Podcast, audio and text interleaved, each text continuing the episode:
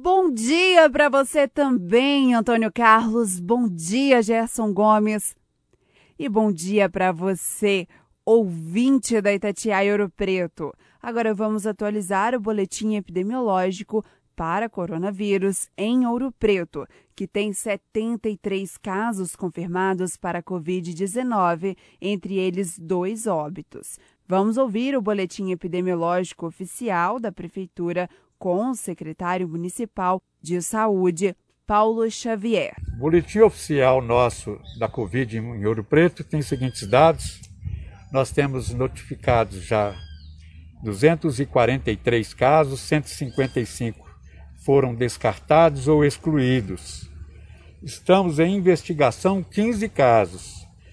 Desses 15, dois deles estão internados na Santa Casa e 12 casos estão em isolamento domiciliar. Temos no momento 73 casos já confirmados, 69 foram por testes rápidos e 4 pelo PCR.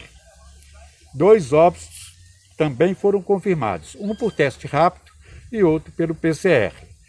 Agora é lei, vamos usar a máscara, depende sobretudo da consciência e da decisão de cada um.